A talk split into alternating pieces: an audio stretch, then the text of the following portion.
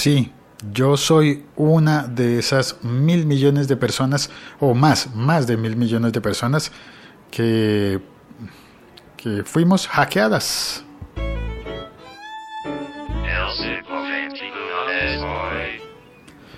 Hoy creo que va a sonar muy fuerte, quizás demasiado, uh, el, volumen, porque me contó Javier desde Buenos Aires que con el ruido del subte no se había oído bien mi episodio de ayer.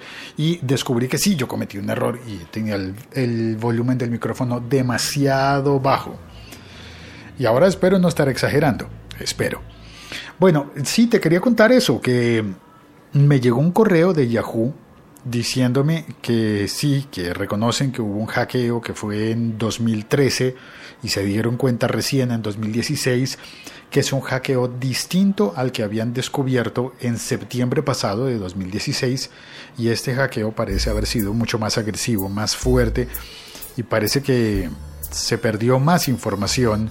Bueno, perdió no, se compartió, comillas, eh, de manera ilegal esa información eh, no se sabe con quién, no se sabe cuánta gente tiene acceso a, esos datos, que son los datos de, por ahí deben estar circulando mis datos de usuario, es decir, mis, mi, mi, ¿cómo se llama? Mi correo de Yahoo, mi clave, posiblemente, probablemente la clave, eh, el dato, los datos de mi casa, de dónde vivo, de cuántos años tengo, de, mm, y de posiblemente lo que es más peligroso, las preguntas de seguridad, esas preguntas que te hacen eh, los sistemas cuando tú dices, se me olvidó la clave y quiero recordar la clave y, y hay unas preguntas que nos hacen a todos. Eh, que bueno en este momento no las recuerdo pero son las preguntas que uno prevé y dice, dejo estas preguntas que me hicieron y, em,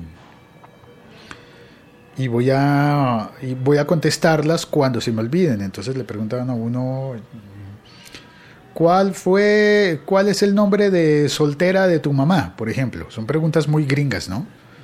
Muy gringas porque es esa, por ejemplo, ese ejemplo, eh, asumen que una mujer cambia de nombre cuando se casa. Y además eso es súper, súper tradicionalista, ¿no? Porque asumen que se casan. Y bueno, creo yo que la realidad del mundo no siempre lleva a que las mujeres se casen, a que los hombres se casen y a que las mujeres pierdan su apellido. Y bueno, eso es otra discusión, eso es otra cosa. Pero al menos en este lado del mundo yo me enfrento con cosas de este tipo. Por ejemplo, también con que los eh, hispanos, al menos los latinoamericanos, tenemos dos apellidos. Y eso no están preparados los sistemas, especialmente los sistemas diseñados en Estados Unidos, para manejar gente con dos apellidos. Y conozco a muchas personas que han tenido que inventarse un nuevo apellido para que puedan aparecer en los registros de sistemas como esos norteamericanos. Inventarse un apellido significa unir los dos apellidos para que aparezcan ambos, unirlos con un guion o como, o como que quedan una sola palabra. A ver, por ejemplo, eh, León Cáceres. Hay otros que son famosos que después de mucho tiempo parece que se han quedado así. León Gómez me acordé de los dos con León, pero debe haber seguramente muchos más. Eh, y bueno, pues eso, yo tenía por acá el, el correo de Yahoo, aquí lo tengo. We are writing to inform you about a data security issue that may involve your... Ah, no, no dicen que, esto, que están seguros. Dicen que podría eh, envolver este, este asunto con los datos, podría envolver o involucrar mi información de cuenta de Yahoo. Eh, ¿Qué pasó? Eh, dice que en noviembre de 2016 eh, fueron contactados, les contaron que, que, descubrieron esos datos que creen que les pertenecía a Yahoo. la información se habría robado en agosto de 2013 y no es el mismo incidente que ocurrió el 22 de septiembre de 2016. Hay dos incidentes. En este que se descubrió que, que que se acaba de descubrir, pero que fue del 2013, hay cerca de mil millones de personas involucradas, o, o, un billón sería. Y en el anterior, en el que se había descubierto en septiembre, había 500 millones de personas involucradas. Eso es mucha gente. ¿Llegaron? ¡Ay, necesitan el estudio! Sigan, por favor. Y yo aquí estorbando. Sigan, por favor. Hola, Sergio. ¿Grabaste aquí la que te, la que te dije? Ya está. Ah, bueno. Grabada. ¿Con, con quién? ¿Con Javi? Eh, con Santiago. Con Santiago. Ah, Sí, sí, sí. o sea que ya están. Y, mm, perdón, eh, me puse a trabajar y todavía no me he despedido, no he colgado. Bueno, eh, ¿qué hay que hacer al respecto de esto que ocurrió con Yahoo?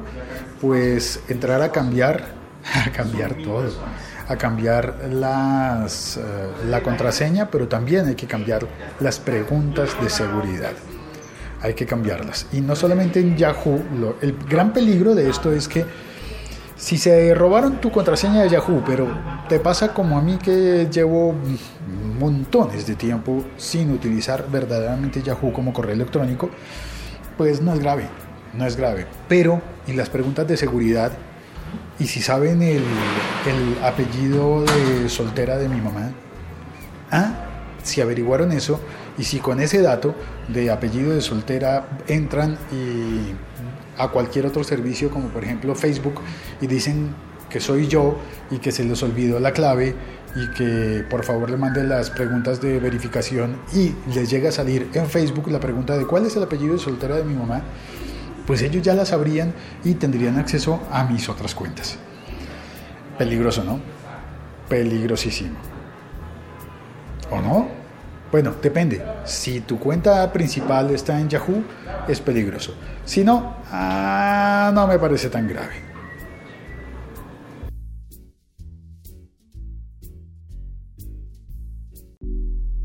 Un podcast de laliga.fm.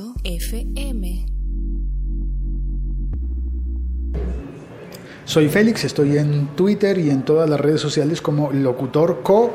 Eso no me lo había inventado. No, la verdad es que cuando yo saqué Yahoo no tenía cuenta de Twitter. Así que creo que no sería tan grave. Espero que no sea tan grave. Chao, cuelgo.